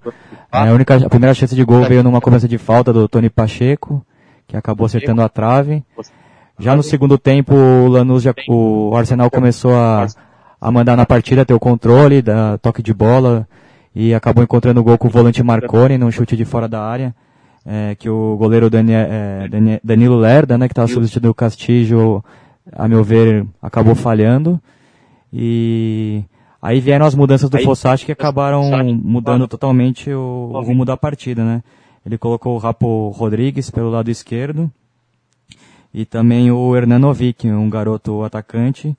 E logo na sequência saiu o gol de empate, né? Uma jogada do peruano Hurtado, que jogou como ala pela direita. Ele encontrou o volante Aguiar dentro da área, foi um bonito gol. E no final do jogo, o, o centroavante, o, o, Jonathan Rodrigues, que está no momento iluminado, fez os dois gols do, do Penharol na vitória contra o Tanque Sisley pela, pelo Campeonato Uruguai, na vitória de 4 a 3 Aliás, o último gol no, aos 44 do segundo tempo. E novamente ali aos 38 minutos deu uma vitória importantíssima que dá uma sobrevida ao conjunto carboneiro. Já o Arsenal ainda tem bastante chance de classificar, é um time muito duro, que sabe o que quer e tem um fixture mais acessível que o Penharol, convenhamos. Bom, o Santos, o Santos Laguna, vocês podem concordar ou não, mas o Santos Laguna está classificado, né? Ah, Fez, ganhou do, Onso, do Ansoate, que está tranquilo, e mesmo com essa derrota, o Arsenal tem tudo certo para manter a, o segundo lugar, né? Eu acho que não vai sair disso. É bom falar também do Santos Laguna, né? É, o primeiro time é, matematicamente classificado, um time que tem alguns jogadores conhecidos do público brasileiro, como o veterano goleiro Oswaldo Sanches, que foi o arqueiro mexicano no Mundial de 2006. E outro jogador que... Na época jogava no Chivas. No Chivas, sim. Guadalajara também, que enfrentava seguidamente equipes brasileiras. Tem o volante Ribair Rodrigues, que na temporada passada estava no Boca Juniors. E destaque para dois jogadores de lado de campo, dois colombianos muito rápidos, habilidosos, o, o Darwin Quinteiro, que joga pela direita, e o, o Andrés Renteria, que joga pela, pelo lado esquerdo. E principalmente pelo centroavante Oribe Peralta, que, que vive uma fase iluminada, que será o, o centroavante do México junto com o Chicharito Hernandes. Formarão a dupla do México na Copa do Mundo, que participou dos três gols nessa vitória contra o Anzuateg. Aquele Peralta, Felipe? Sim, Sim. Peralta, o carrasco brasileiro na, nos Jogos Olímpicos, que vive um grande momento e participou dos três gols, três gols como eu disse, é, dois passes nos dois primeiros gols, o primeiro do Andrés Renteria, o segundo do seu companheiro de ataque, o Javier Orozco, e no terceiro, uma cabeçada após uma linda jogada do Darwin Quinteiros. Bem, é, semana que vem a, a rodada não vai ser cheia como nessas últimas duas semanas. Teremos na terça-feira, abrindo os trabalhos, o Zamora recebendo a equipe do Nacional do Paraguai na Venezuela, enquanto que o Santos Laguna recebe o Penharol no México. Já na quarta-feira, o Arsenal de Sarandi vai visitar o Deportivo Anzoátegui na Venezuela, enquanto que o News Old Boys faz o mesmo em Montevidéu, quando deve pegar também uma equipe suplente do Nacional do Uruguai já eliminado. Enquanto que em Cali, terra dos nossos amigos Panti Pantia, é, o O'Rings visitará a equipe local do Deportivo. Já o Atlético Paranaense recebe o Vélez Sarsfield na partida mais interessante dessa rodada. E na madrugada de quarta para quinta, o León recebe o Bolívar no México. Já na quinta-feira, o Lanús recebe o Cerro Portenho em La Fortaleza, no, ao sul de Buenos Aires, e o Independente del Valle recebe o São Lourenço, que deixa Buenos Aires e vai visitá-lo no Equador. Já o Universitário Lima e The Strongest fecham a rodada. Também o The Strongest, imagino, favorito nessa partida. Queria agradecer os nossos convidados pela presença hoje no programa. É, eu acho que no, nos, nos, revelaram muitas coisas que a gente não tem acesso é, em relação à Colômbia, digo, não, não temos acesso na mídia é, tradicional, né? No, no, Sem nos, dúvida nos alguma. Meios. São... Então, ajudaram muito aqui no, no nosso objetivo de conectar o, o, os diferentes povos sul-americanos através do futebol. Então agradeço a vocês, Pancho e Pancha, pela presença, que espero que seja a primeira de muitas. A ustedes, muchas gracias. Eh, y sí, pues eh, esa es la idea, eh, podernos conectar, que el fútbol sea la excusa, como decimos nosotros, para generar eh, esos lazos de, de amistad eh, y para integrarnos como, como la patria grande que, que somos. Muchas gracias y a todos la oportunidad y esperamos pues, pues seguir conectados. Toda, eh, Fútbol Subverso está abierto para ustedes, toda la información que necesiten compartir. Eh, pues la puerta está abierta, es una casa donde están bienvenidos. Sim, muito obrigado. O programa foi tão chévere hoje que estourou a, o, o, horário previsto. A gente vai terminar o programa com quase uma hora e meia é, de duração. Então mostra que o papo foi muito bom. É, estourou mesmo, mas merecidamente. Eu também aqui agradeço muito a vocês, Pancho e Pancha. Eu acho muito importante conversar sobre a Colômbia e, infelizmente, nós não temos muitas, muitas informações aqui. São coisas que eu não vou afirmar, mas aparentemente são muito censuradas sobre o que acontece na Colômbia porque dizem respeito a uma agenda política externa de um, de um certo de um certo setor dominante da política global que pauta demais a nossa mídia e com isso muitas coisas incríveis que acontecem na Colômbia a gente não a gente não sabe no Brasil não sabe no resto do continente e são coisas que são muito gritantes a respeito da política e também dos direitos das pessoas eu não vou dizer não vou dizer minorias vou dizer maiorias mesmo. A, a Colômbia é um grande país uma, acho que uma referência das principais referências da América do Sul e tem, um, e tem as suas, os seus acontecimentos políticos ainda subestimados no resto do continente, na minha visão. E eu espero que nós tenhamos outras oportunidades de repetir essa conversa e falar mais sobre o país de vocês, que é muito bem visto aqui no Brasil, vocês podem ter certeza disso. É, queria agradecer também é, pela participação e sempre muito interessante saber da idiosincrásia colombiana, que, como disse, nossos companheiros é, de difícil acesso aqui no, no, nosso país. Um grande abraço, Pancha Pancha. E para encerrar o programa, vai, aqui uma sugestão musical da Pancha. Trata-se do Sistema Sonoro Scartel com a música Plan Colômbia, que acho que trata muito de, de, dessas últimas décadas que tem acontecido no país vizinho.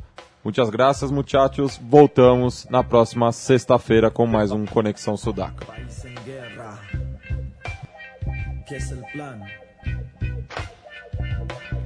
Así es como se vive en el bajo. Cuidado, boom pa'l carajo en la juega. Toca ser un Houdini, hacer el escape cuando ves el parche cine. Yo, Carlitos por aquí, Carlitos por acá. Mira cómo va la patrulla por acá, la troca llena. Yo, solo de mi gente, la loca mente de la gente se otra vez la policía, las 24 horas, porque huele a María. Régimen específico del político que tiene la sociedad en un estado extra crítico. Te explico, ninguno al poder que no ha sufrido, que nos mande a joder, que no sabe lo que es, nah, no tener pa' comer, nah, con los hijos y mujer, nah y el hogar que mantener de la lluvia, frío y sol, de las balaceras bajo barrio descontrol. Eso es plan Colombia, chequen.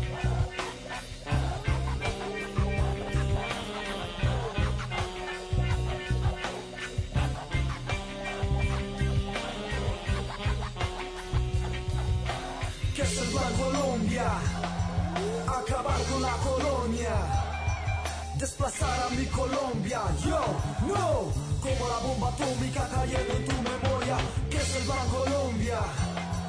Acabar con la colonia, desplazar a la Colombia. Yo, no, como la bomba atómica cayendo en tu memoria. Pueblo, despierte, atacó Babilonia. Plan Colombia para acabar con la colonia. Guerra, zona de conflictos que ahora son cheque estado paramilitar. Colombia, una bomba a punto de estallar. Quienes ponen las armas no ponen los muertos. Resistencia, todos los colombianos. Cheque candidatos financiados por narcotráfico. Cayendo en las manos del narco democrático. Parece ya la zona de